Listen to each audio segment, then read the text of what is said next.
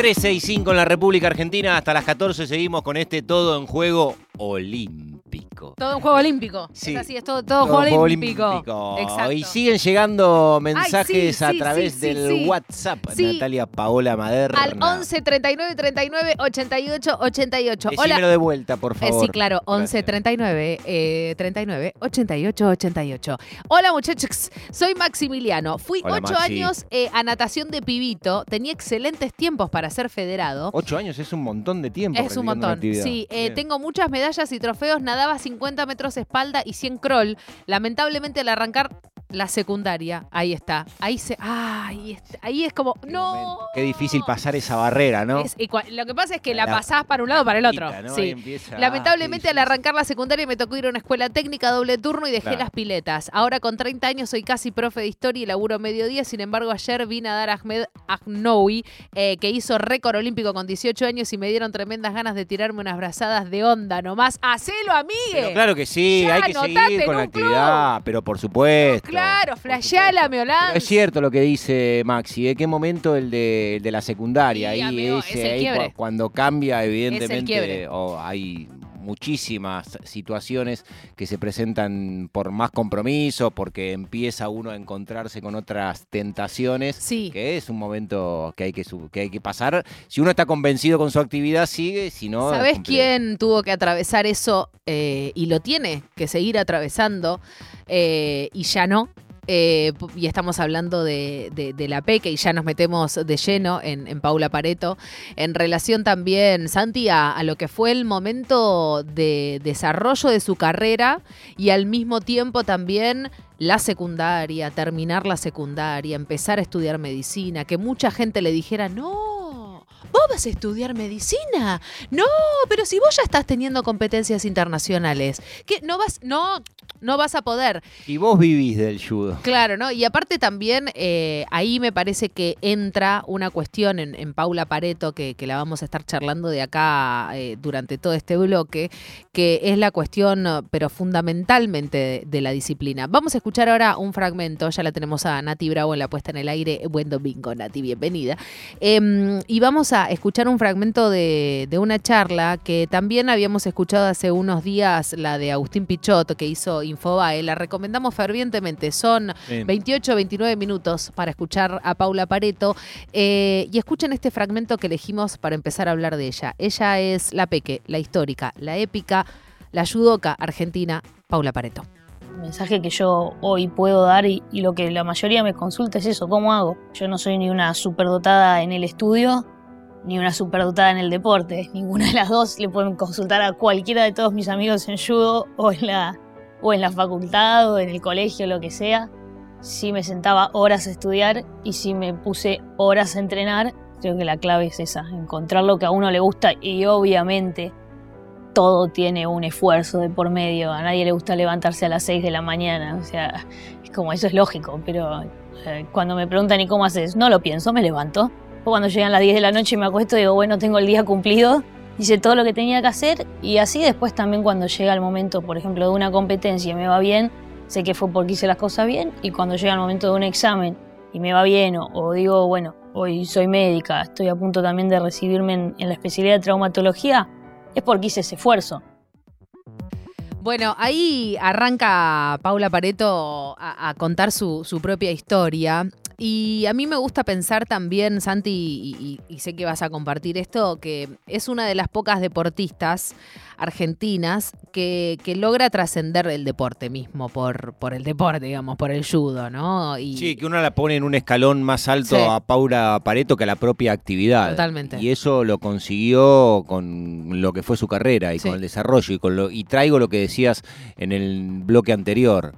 Qué significativo y qué importante es para el deporte argentino y para el desarrollo de la vida de miles de pibas que haya existido Paula, Paula Pareto. Pareto, ¿no? La trascendencia de los espejos, de saber que uno puede pensarse en una actividad de acuerdo a lo que hizo otro, en este caso otra, Sí. compatriota, eh, llegando tan alto y, y ser modelo para, para cientos de miles de pibas. Totalmente. Paula es hija de, de Mirta, que también es médica, y de Aldo, que, que es abogado. abogado, tiene dos hermanes, uno más chico, por el cual empezó a, a hacer judo, y, y una hermana más grande que ella dice que le enseñó no, no cuestiones que tienen que ver con el deporte, pero quizás cuestiones mucho más importantes. Empezó en el Club San Fernando, Paula Pareto, su carrera como judoka. Tenía nueve años y lo... Una peque, Sí, no, pero lo subrayo porque en algunas disciplinas eh, nueve años ya Sí, es una carrera cual, avanzada, ¿no? cual. Que uno cree que, que la iniciación deportiva tiene que ser desde los tres, cuatro. Bueno,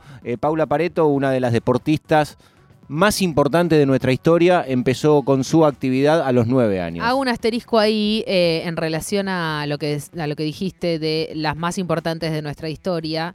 Yo creo que empieza a entrar en el podio de Gaby Sabatini, de Luciana Aymar y entra Paula Pareto también. Sí, ¿eh? por supuesto, ya está. Siempre me gustó lo diferente, dijo en función de haberse animado al judo cuando el profesor de su hermano la invitó a un entrenamiento, como hacía con cada familiar de cada niño que iba a entrenarse. El viejo lo mandó a su hermano para que aprenda a defenderse sin violencia, lo mandó a él y no a ella. Ella había hecho gimnasia deportiva porque le gustaban mucho otros deportes, Sí, claro. pero no ese. No, y, y ta- y también ella cuenta que no, no había muchas nenas haciendo judo, ¿no? Cuando ella decide arrancar, bueno, estamos hablando de Paula Pareto que tiene 35 años, eh, que el 90% eran nenes y que Mm. hoy hay más nenas que, que nenes.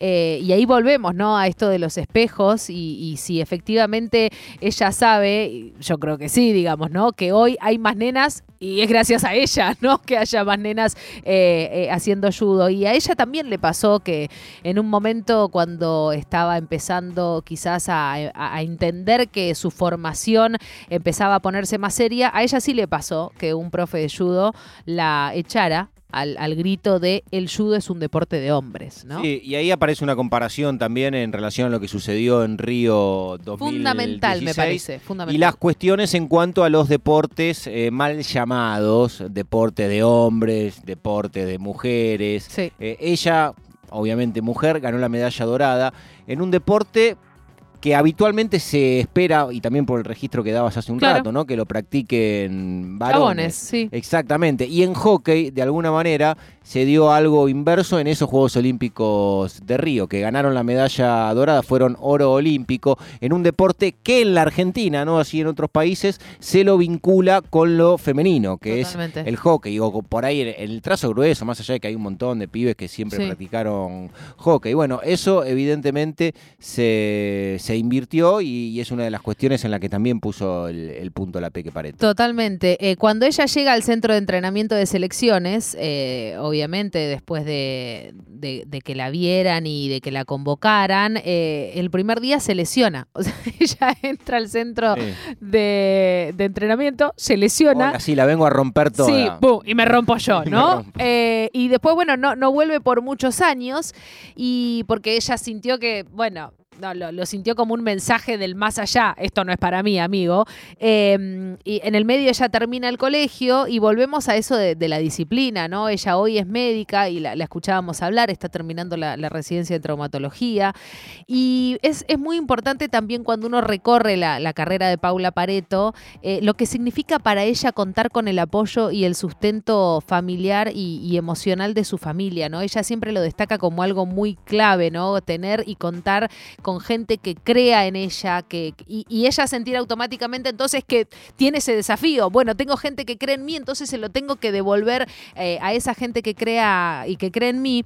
Y hay algo muy interesante también en, en relación a, a la vida de, Paula, y lo cuento porque lo cuenta ella en varias oportunidades, no porque a mí me importe, sino porque también tiene que ver con el desarrollo de una carrera y de una trayectoria como Paula Pareto, que se divide entre, entre estudiar medicina y, y ser la, la judoka más importante en la historia de, de nuestro país, que fue el tiempo para sus relaciones amorosas, ¿no? Y ella lo cuenta en varias oportunidades, que no tenía tiempo para tener parejas, que, que no tenía tiempo para dedicarle al amor, porque era muy difícil también que la persona que la acompañara entendiera sus tiempos y entendiera su disciplina y entendiera que si ella pone el despertador 6.52 y no 6.50, esos dos minutos cuentan muchísimo, ¿no? Porque también habla de, eh, ella también lo cuenta, ¿no? Es como un talk. Yo me pongo el despertador 6.52 Sí, claro. real. No Bueno, me lo... ahí también está- aparece todo lo que te da y lo que te quita la alta competencia, ¿no? Porque uno, y fundamentalmente en estos tiempos de Juegos Olímpicos, de trascendencia, de, de escuchar eh, historias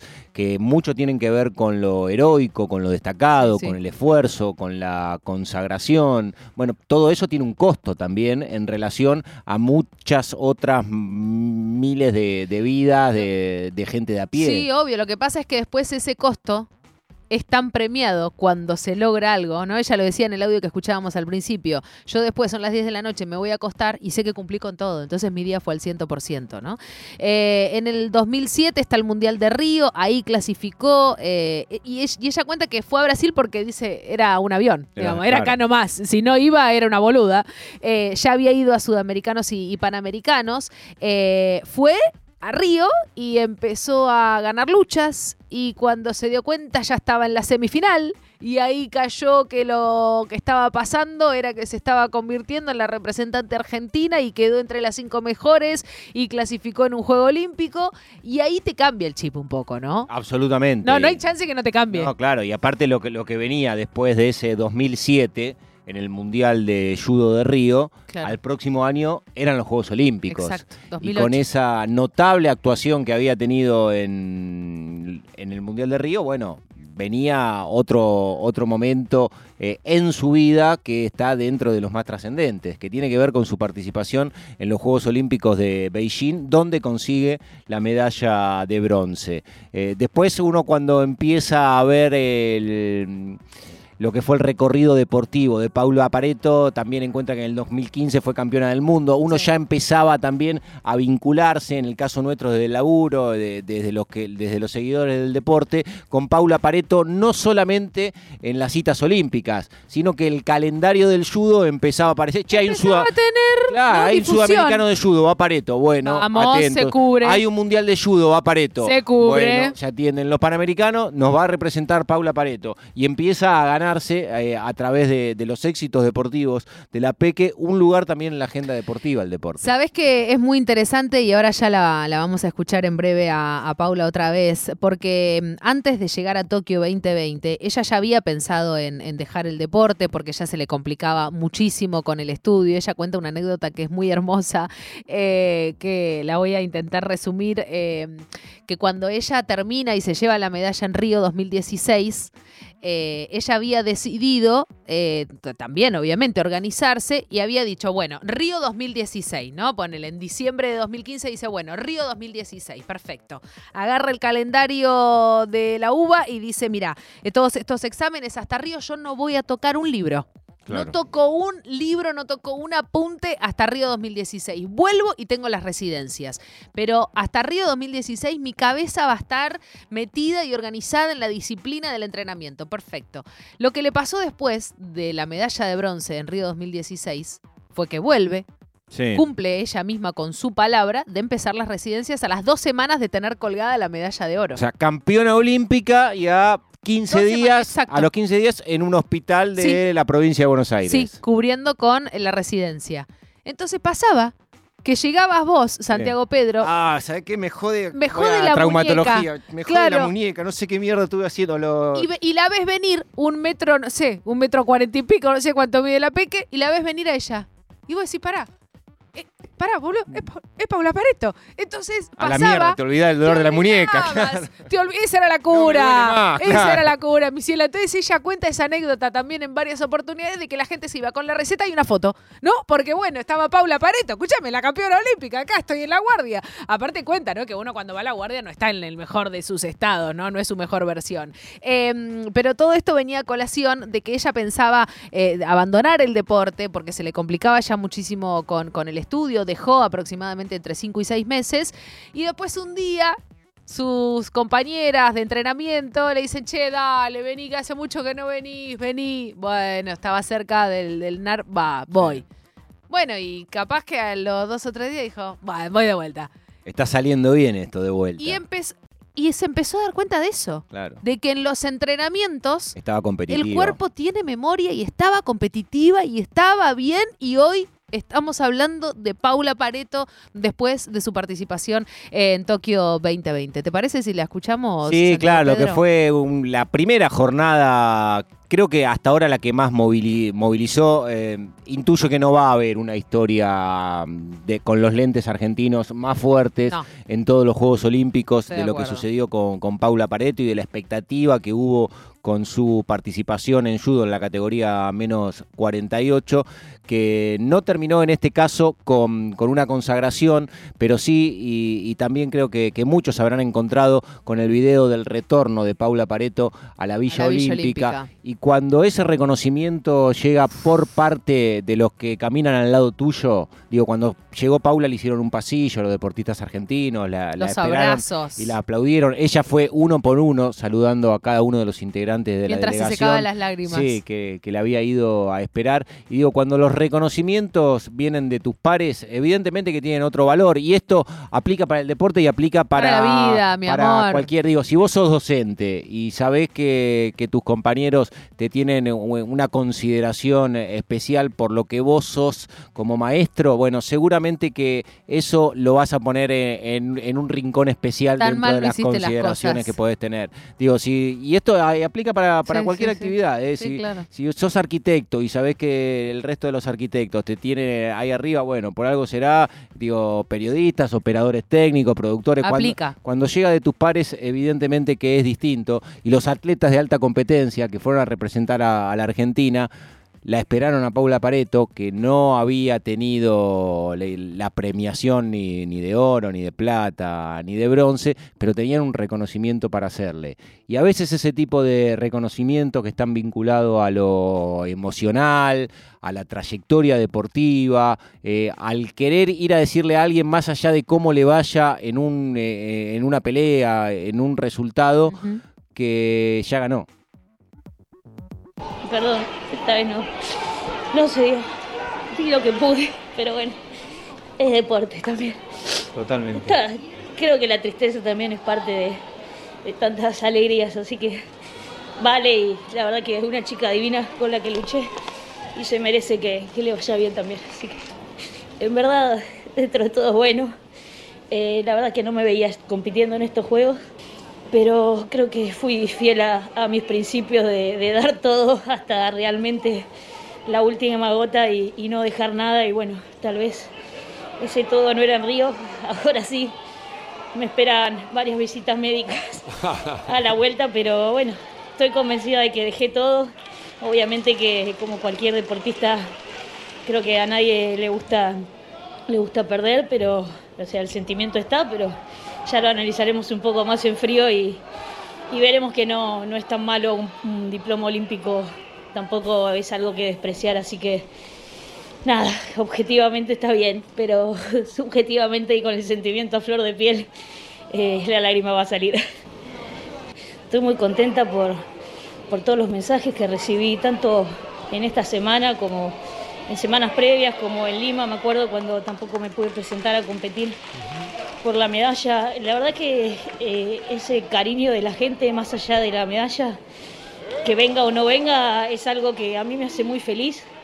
Repito, hoy no puedo decir que estoy así como muy, muy feliz en este momento preciso, pero si lo pienso, la verdad que en esta semana me sentí muy bien, muy querida, muy, muy apoyada por todos, eh, dando mensajes de aliento y más allá de, en búsqueda de una medalla, sino en búsqueda de un apoyo, ¿no? Como, como persona, como argentina, como representante de, todos ellos. Así que todo eso, la verdad es que me hace muy feliz, y no solo de Argentina, sino de un montón de otros países. Hoy mismo se me acercó un montón de gente de otros países a, darme ánimo y a mí no deja de sorprenderme y para bien. Así que nada, dentro de, de todo el lío de emociones que tengo, creo que hay muchas positivas. Eh, gracias a ese podio, hoy estoy así. No me veía compitiendo en estos juegos. Dar todo y no dejar nada. Le esperan varias visitas médicas. Eso también puse ahí como para, para explicar y para hablar un poco. El sentimiento de la derrota también está. Eh, la que hablaba y nos hizo llorar eh, a varios eh, era Paula Pareto. Vamos a repasar, Santi, en números a Paula Pareto. Campeona mundial 2015. Fue premio Olimpia de Oro en 2015. Campeona olímpica 2016. Fue abanderada en los Juegos de 2016. Exacto, de clausura. Seis doradas en campeonatos panamericanos. Además fue premio Conex en el 2020. Y cierra su carrera olímpica siendo abanderada olímpica en Tokio 2020, representando al continente americano, amigue. Y una sorpresa que la tenían bien guardada desde el Comité Olímpico cuando la vimos entrar. eh, lo, lo vimos, lo estábamos viendo a, a Bonadeo. Él ya lo sabía, obviamente, y decía: si ven el caminar, ya se van a dar cuenta quién es. Eh, yo vi el caminar y no lo podía digo, no, no puede ser, no puede ser real, y era ella, era Paula Pareto, que estaba representando al continente americano en sus últimos Juegos Olímpicos con 35 años, la judoka argentina, eh, representando a, nuestro país. Ojalá podamos tenerla en, en todo un juego en algún momento para, para charlar con ella, eh, porque me parece que hay dos palabras, Santi, que la representan, y es sencillez e integridad. Eso es Paula Pareto.